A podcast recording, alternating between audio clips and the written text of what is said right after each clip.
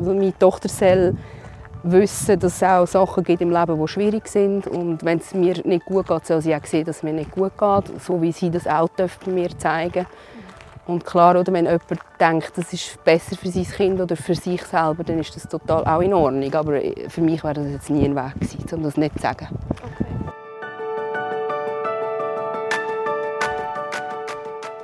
Jedes Leben mit Krebs ist anders. Und trotzdem haben sie vieles gemeinsam. Angst, Liebe, Schmerz und Hoffnung. Es gibt nicht die eine Antwort für alle, aber vielleicht findest du in diesem Podcast eine für dich. Ich bin Nadine und ich bin Sandra. Und das ist der Podcast Leben mit Krebs. Diese Folge wird unterstützt von Janssen Oncology. Mitarbeiter bei Janssen setzen sich jeden Tag dafür ein, dass Krebs irgendwann der Vergangenheit angehört. In der heutigen Folge geht es um das Thema Kommunikation mit Kindern. Für das besuchen wir Steffi, eine junges Mami von einem kleinen Mädchen. An einem windigen Tag erzählt sie uns, wie sie mit ihrer Tochter über den Krebs geredet hat und welche anderen Herausforderungen ihr in der Kommunikation begegnet sind. Ich bin Steffi, ich bin 36. Ich habe eine vierjährige Tochter mittlerweile und einen, und einen Mann, der im Mittelland. Ähm, ja, ich bin, äh, ich habe 2020 im Juni habe ich in der Schwangerschaft ähm, erfahren, dass ich Gebärmutterhalskrebs habe. Und ich war immer regelmäßig in der Kontrolle gewesen, also alle halb Jahr sogar. Und sie haben das irgendwie beim Abstrich glaube nicht gesehen. Und ich hatte schon recht Beschwerden gehabt. Nachher hatte, hatte ich Radiochemotherapie und Brachytherapie noch viermal. Genau, und ähm, dann habe ich im August 2021 habe ich nachher das Abschluss-PCT und das hat alles super ausgesehen. Und jetzt habe ich gerade wieder im, wieder also vor Februar habe ich wieder ein PCT gehabt und es hat immer noch gut ausgesehen. Steffi redet sehr offen über ihre Krebserkrankung. Und das hat ihr schon viele Türen geöffnet. Also ich bin eigentlich immer sehr offen, egal um was es geht. Und darum habe ich das eigentlich nach der Diagnose auch so beibehalten. Gerüchte kann man nachher äh, vermeiden, was das Gerüchte erzählt werden. Jeder weiß, woran er ist. Ich bin auch jetzt froh, oder nach zwei Jahren zum Teil, wenn du noch irgendwelche Nebenwirkungen hast, dass die Leute schon Bescheid wissen. Also ich habe eigentlich immer sehr offen kommuniziert und habe einfach die Erfahrung gemacht, dass mir nachher auch sehr viel erzählt wird oder viel Vertrauen geschenkt wird dadurch. Und es haben mega viele Leute habe ich kennengelernt, die auch äh, so eine Geschichte haben oder wo, wo ich viel näher kennengelernt habe durch das, als ich sie sonst jemals kennengelernt habe wahrscheinlich, oder? Aber bis dorthin war es ein weiter Weg. Als Steffi die Diagnose bekommen hat, war sie schwanger. Die Schwangerschaft hat sie leider abbrechen, um Therapie starten zu können. Das hat natürlich zu vielen Fragen bei der Kleinen geführt, wo damals erst zweijährig war. Und gleichzeitig hat Steffi ihr erklären, dass Mama Krebs hat. Die richtigen Worte für das zu finden, ist nicht immer einfach Die war zwei, ist halt noch schwierig zu sagen, oder was kommen sie mit über. Wir haben ihr einfach immer gesagt, dass Mami hat Bauchweh und darum muss sie zum Doktor gehen. Oder ich jeden Tag müssen gehen, am Montag bis Freitag wegen der 38 Mal Bestrahlung. Und äh, ja, hat sie natürlich gefragt und auch die ganze Zeit oder bei der Chemo und warum dass ich nur müde bin und ja. Haben ihr auch sonst konkrete Wörter verwendet oder ist das wirklich eher so ein Ja, also wir haben ihr einfach gesagt, ich habe noch etwas im Bauch, das nicht dorthin gehört und das müssen wir jetzt rausnehmen. Also das müssen wir jetzt rausnehmen.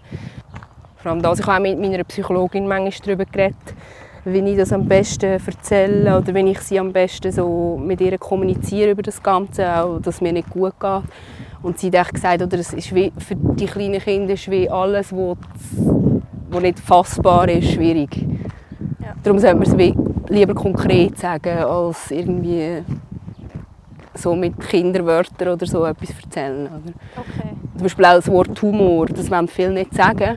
Aber ich habe gehört und auch gelesen, dass das glaube sogar noch besser ist, wenn du wirklich sagst Humor, weil wenn sie das in einem Gespräch mit Erwachsenen irgendwo hört, dass sie dann nicht verschreckt.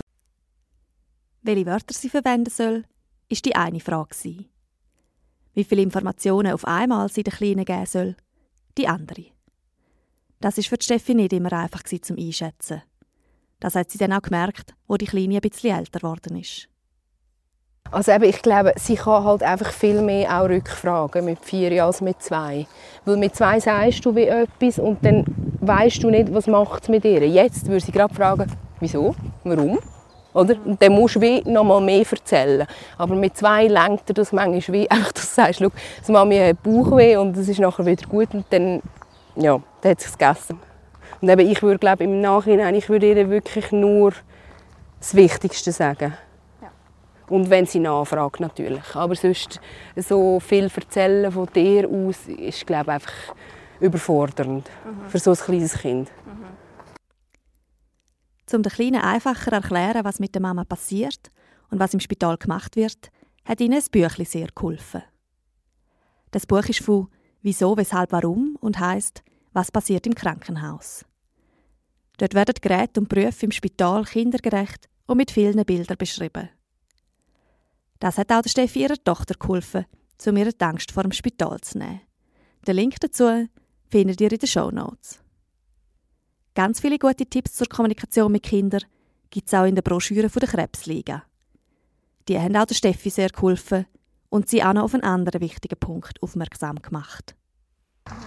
Ja, eben bei der Krebsliga gibt es auch so ein, äh, ein Heftchen, das du bestellen kannst. Du kannst immer die Unterlagen alle bestellen. Und dort ist eins, wie sage ich es, glaube meinem Kind oder so heißt es. Und dort steht eben auch drin, zum Beispiel, dass unbedingt den Kindern sagen, dass sie keine Schuld haben, weil in diesem Alter viele Kinder glaube, die Schuld wie auf sich nehmen oder haben das Gefühl, sie sind schuld an dem. Wir haben ihr wirklich aktiv gesagt, du bist nicht daran schuld und das ist, das ist, das ist eine Mami jetzt etwas beim Bauch und das gehen wir jetzt rausnehmen und dann wird es wieder besser und ja. Eine andere grosse Frage, die sich viele stellen, ist auch, ob man den Kindern zeigen soll, wenn es einem schlecht geht und ob man auch mal vor ihnen brüllen darf. Für die Steffi ist die Antwort schon vor der Krebsdiagnose klar gewesen. So, eben so mega kommunizieren in der Familie haben wir jetzt nicht so mega gehabt, wie wir es jetzt machen in unserer Familie. Und das ist vielleicht auch extra, dass ich das so mache mit meiner Tochter. Weil ich das mega weg, dass kommuniziert wird und dass wir mega eben alle Gefühle erlaubt sind und das auch zeigen. Also meine Tochter soll wissen, dass es auch Sachen gibt im Leben, die schwierig sind. Und wenn es mir nicht gut geht, soll sie auch sehen, dass es mir nicht gut geht. So wie sie das auch bei mir zeigen Und klar, oder, wenn jemand denkt, das ist besser für sein Kind oder für sich selber, dann ist das total auch in Ordnung. Aber für mich wäre das jetzt nie ein Weg gewesen, um das nicht zu sagen. Okay. Und es ist ja nicht nur immer schön im Leben, oder? Also ich meine, ja, wenn sie es nicht jetzt lernt, dann lernt sie es spätestens in 10 Jahren oder in 15 Jahren. Es sind also Lektionen fürs Leben, wo die Kleine so mitbekommt. Aber wie sehr sie davon geprägt wird und wie viel ihr überhaupt in Erinnerung bleiben wird, ist schwer zu sagen. Bei einer Szene ist sich Steffi aber ganz sicher. Also ich habe das Gefühl, es hat so eine Situation gegeben, wo ich das erste PCT-Ergebnis hatte wo wirklich von mir so viel Anspannung runtergefallen ist, von dieser ganzen Zeit, von dem ganzen Jahr. Und dann bin ich wirklich, sie mit meiner Mutter gewesen, bin ich heimgekommen und ich, wirklich, ich bin nur in Tränen aufgelöst gewesen. Und ich hatte so Freude gehabt, und meine Mutter natürlich auch. Und das ist so, das ist, hat sie dort total überfordert. Sie hat nicht gewusst, oder sind wir jetzt traurig, sind wir glücklich, was ist los, oder? Und ich bin so reingestürmt, oder? In dem Sinn. Ja, das hat sie, glaube schon. Also ich glaube, das hat sie sicher, das weiß sie auch noch. noch lange nicht mehr. Die Situation ja. und die Aber eben, ich meine, ich, ich, ich glaube, es ist viel schlimmer, wenn ich jetzt einfach die ganze Zeit würde das für mich behalten oder irgendwie mein Mann würde sagen, wir, wir tun sie da ganz außen vor lassen. Und dann ist immer eben so etwas in der Luft, das du auch spürst. Darum, ich, bin, ich, würde sie immer, ich, ich traue ihr das voll zu, dass sie das auch kann handeln kann.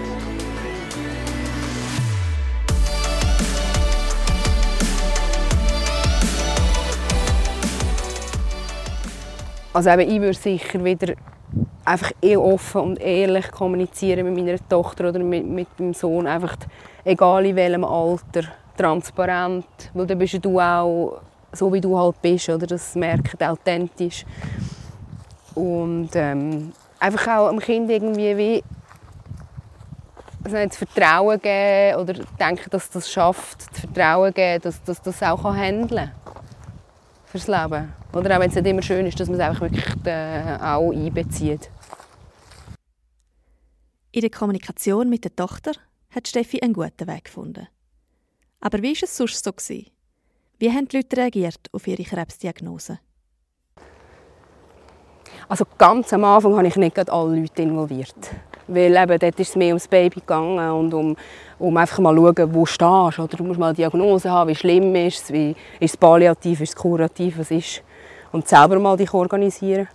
Und dann nachher, glaube ich, so während der Chemo oder so, habe ich glaube ich, mal ein paar mehr Leute davon involvieren, wo ich auch gewusst habe, dass es dann wahrscheinlich ein umgeht. Also sie waren natürlich alle mega geschockt. Gewesen, gell? Viele sagen, oh, was, du bist da Mitte 30 und hast so eine Diagnose, wie kann das sein? Ähm, bist nicht zur Kontrolle gegangen, gell? mega viel wegen dem HPV. Ähm, hast nicht, ich weiss auch nicht, haben sie das nicht gesehen? Ich meine, ja, ich war ja schwanger und alles, sie haben ja mich angeschaut mehrmals. Mhm. Oder wie, wie kann das sein? Vor allem so. Ja, du hast halt ein bisschen wie eine Erwartung, oder, wenn du das erzählst an dein Gegenüber. Mhm. Und klar, das war auch nicht immer einfach. Gewesen. Und dann nicht das kam, was du vielleicht erwartet hast oder zu viel gefragt worden ist. Oder die Leute meinen es ja auch gut. Mhm. Und da halt dann zu viel gefragt ist oder zu wenig gefragt ist mit der Zeit, ist halt, ja, das ist so ein bisschen die die Gratwanderung. Mit zu wenig Fragen meint Steffi, dass es manchmal Situationen gegeben hat, wo sie sich mehr Kommunikation gewünscht hätte. Mehr Interesse, vielleicht mehr Verständnis gerade in der engen Familie? Also zum Beispiel auch mein Mann, oder? Also, das kann man sagen, oder Beziehung. Ich höre das auch viel von, der, von Betroffenen, die in der Beziehung halt sich zu wenig verstanden fühlen oder zu wenig zugelassen wird. Obwohl, klar, gell, jeder muss sich auch schützen irgendwo. Und äh, vielleicht, dass vom Partner etwas anderes erwartet, dann auf die Kommunikation oder andere Reaktionen, das höre ich halt schon immer wieder. Und das ist sicher auch bei uns so. Umgekehrt ist es auch schwierig, wenn die Leute zu viel fragen. Manchmal hat sie auch einfach keine Lust gehabt, um über den Krebs zu reden. Aber da hat sie ein paar gute Taktiken entwickelt. Und manchmal willst du einfach ein ganz normaler Mensch sein und über etwas anderes reden. Oder? Aber ich habe natürlich meinem Umfeld, also meinen guten Freunden dann auch gesagt, manchmal, hey, schau, ich will jetzt heute einfach gar nicht über das reden, reden wir einfach über irgendwie andere Sachen von euch. Oder ein paar Leute haben ja sogar vielmal mir auch gesagt, Freunde, die gesagt ja, aber weißt, jetzt erzähle ich dir das und das ist ja so ein Bagatelle im Gegensatz zu dem, was du hast. Und dann denke ich immer so, nein, aber das ist ja dein Leben. Das interessiert mich genau wie mein Zeug. Es ist egal, wie schwierig das ist für dich oder für mich.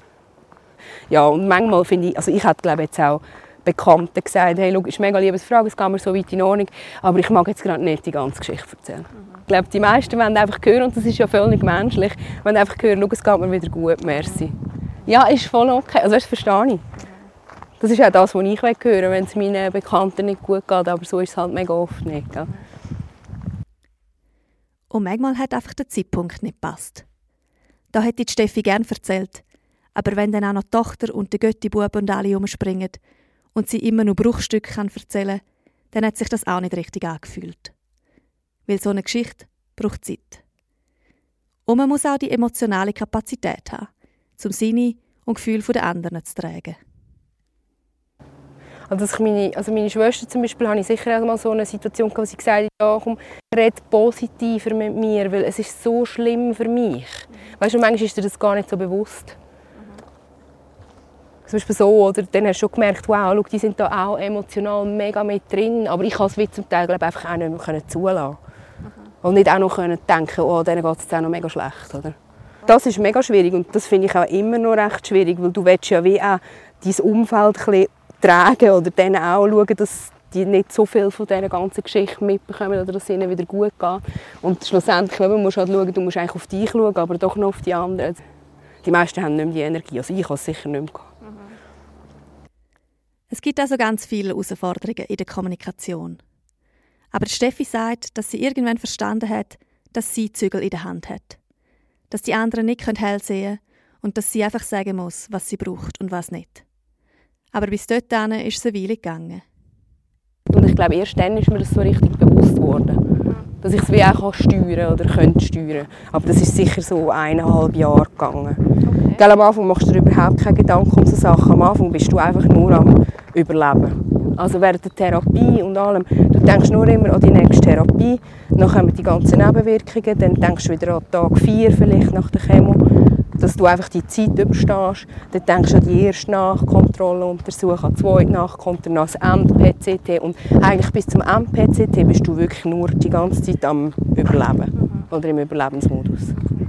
Genau. Gerade am Anfang hat sie also keine Zeit und Energie gehabt, um sich auch noch mit Kommunikation zu befassen. Dafür hat sie einen Ratschlag fürs Umfeld und was man am besten zu Krebsbetroffenen sagen soll.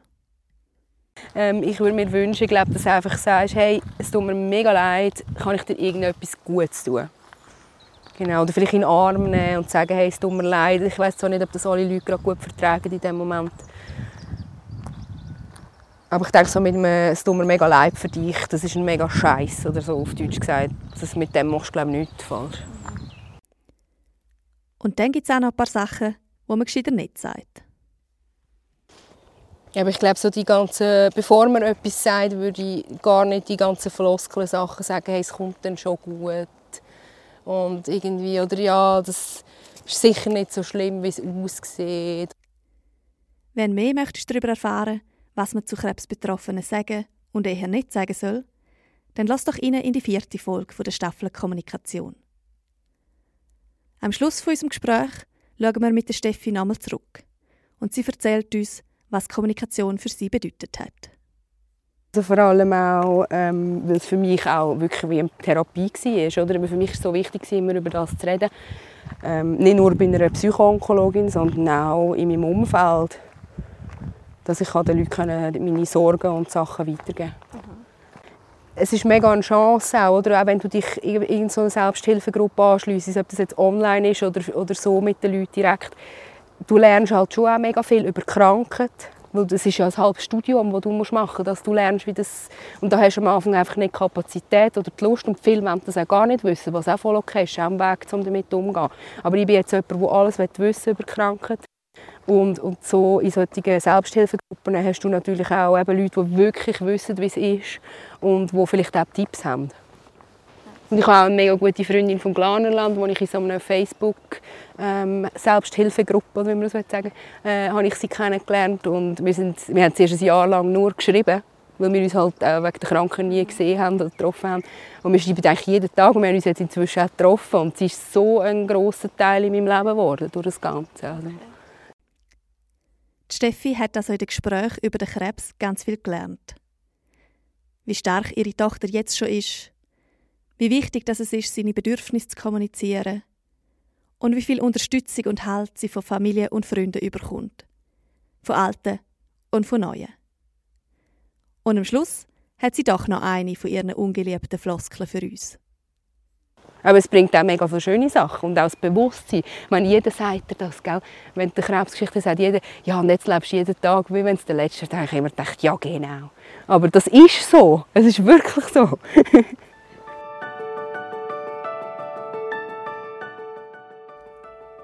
In der nächsten Folge trifft sich Sandra mit dem Max Lipulner.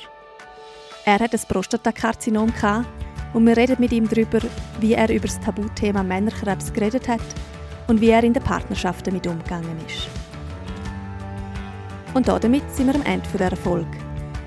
Wir freuen uns, wenn ihr uns Rückmeldung gebt oder Ideen für weitere Themen habt. Ihr könnt uns schreiben auf Instagram, Facebook oder per E-Mail. Alle Informationen findet ihr in den Show Notes. Bis bald und passt auf euch auf.